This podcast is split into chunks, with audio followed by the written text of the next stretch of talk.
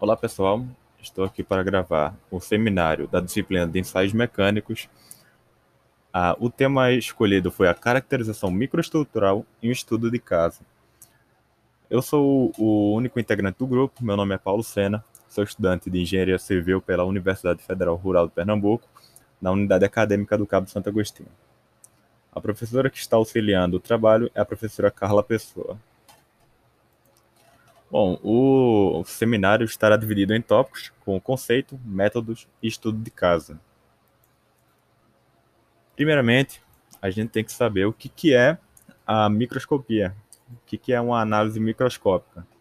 Em resumo, é basicamente uma análise para descobrir, de forma micro, microscópica, como o nome sugere, como se comporta a estrutura do material em análise.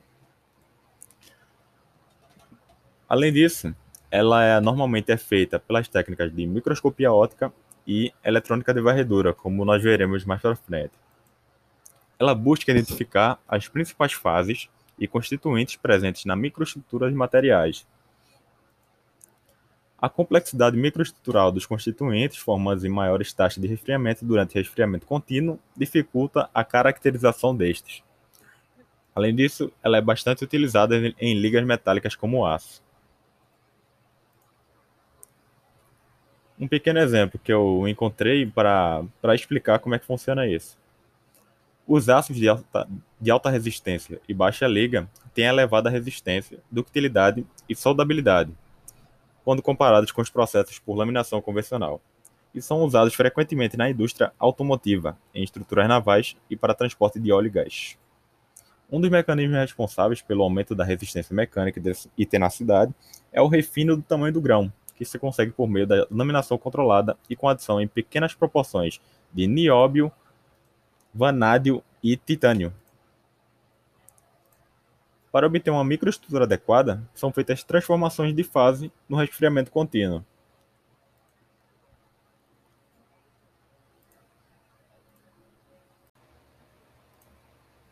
Versão de nióbio, vanádio e titânio. Para obter uma microestrutura adequada, são feitas transformações de fase no resfriamento contínuo. Bom, e os métodos que são utilizados para fazer a caracterização, os principais são a microestrutura eletrônica de varredura, a microscopia eletrônica de transmissão, a de força atômica e a óptica. E como foi citado anteriormente, a eletrônica de varredura e a óptica são as mais utilizadas. Bom, O, a, essas duas mais utilizadas, elas nos permitem identificar as principais fases e constituintes presentes na, micro, na, na microestrutura dos materiais. Primeiramente, eu vou falar um pouco sobre a microestrutura, microscopia eletrônica de, de varredura.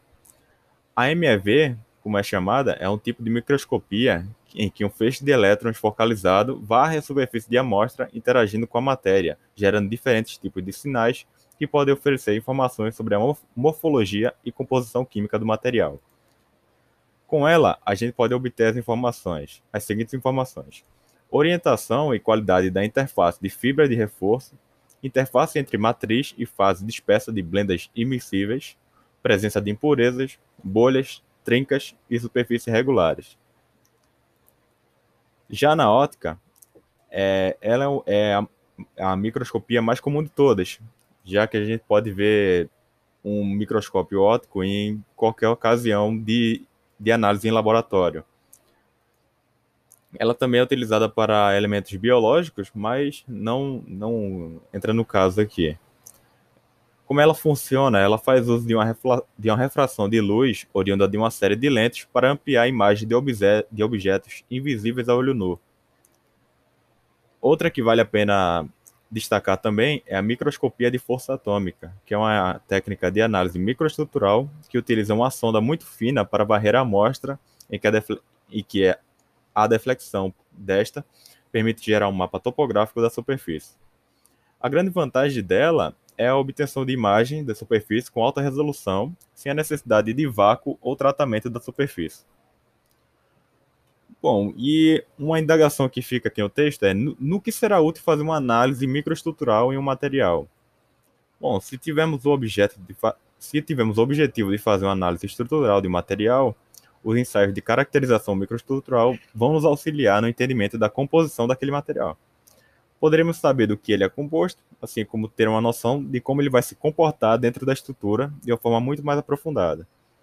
Além da análise estrutural, pela, pela caracterização microestrutural, também é possível fazer uma análise química, que também vai nos dar detalhes de como o material vai se comportar e do que ele é composto.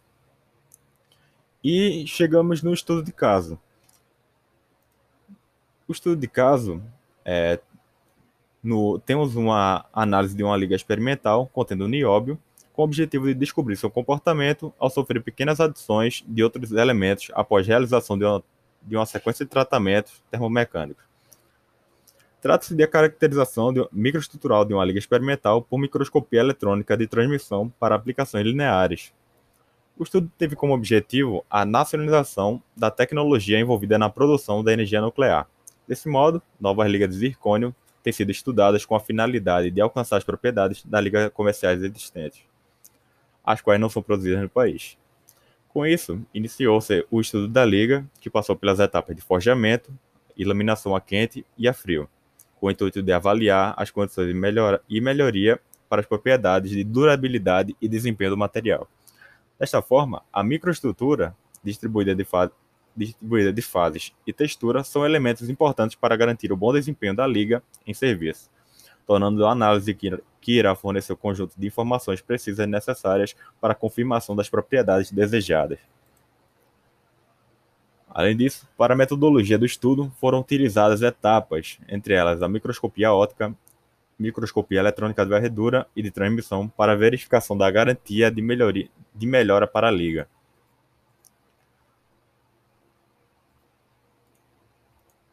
Dessa forma, foram obtidas imagens, sendo possível na ótica a observação da microestrutura na liga, porém na de varredura não foi capaz de distinguir as duas fases previstas, sendo vista uma estrutura monofásica, Desse modo, foi empregada a microestrutura eletrônica de transmissão, com o intuito de analisar a presença e distribuição de, de alguns precipitados.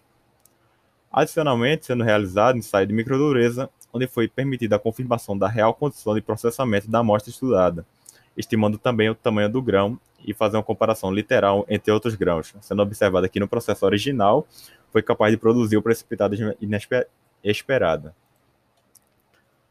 A partir dos resultados obtidos, foi possível a conclusão de que as análises pela microscopia óptica, microscopia eletrônica de varredura e de transmissão tiveram discretas contribuições na caracterização da liga, dando permissão em verificar as etapas de procedimento realizado.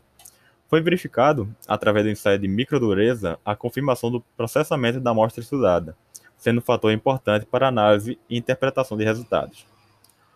As análises de tamanho do grão revelaram grãos ultrafinos pela microscopia eletrônica de transmissão, possivelmente ocasionado pela adição de elementos da liga. Dessa forma, para analisar a liga experimental em relação ao modelo comercial de maneira adequada, foi necessário estágio de recozimento da liga. Porém, como não houve tempo hábil para ver, para ver as características da liga recozida pela análise da microscopia, não foi possível concluir se a microestrutura da liga experimental poderia apresentar precipitados esféricos bem distribuídos. Bom, essa foi a apresentação. No slide podemos ver as referências utilizadas. É, o texto original pode ser encontrado no, nesse site aqui, que está logo no começo da, da primeira referência. E é isso. Obrigado pela atenção.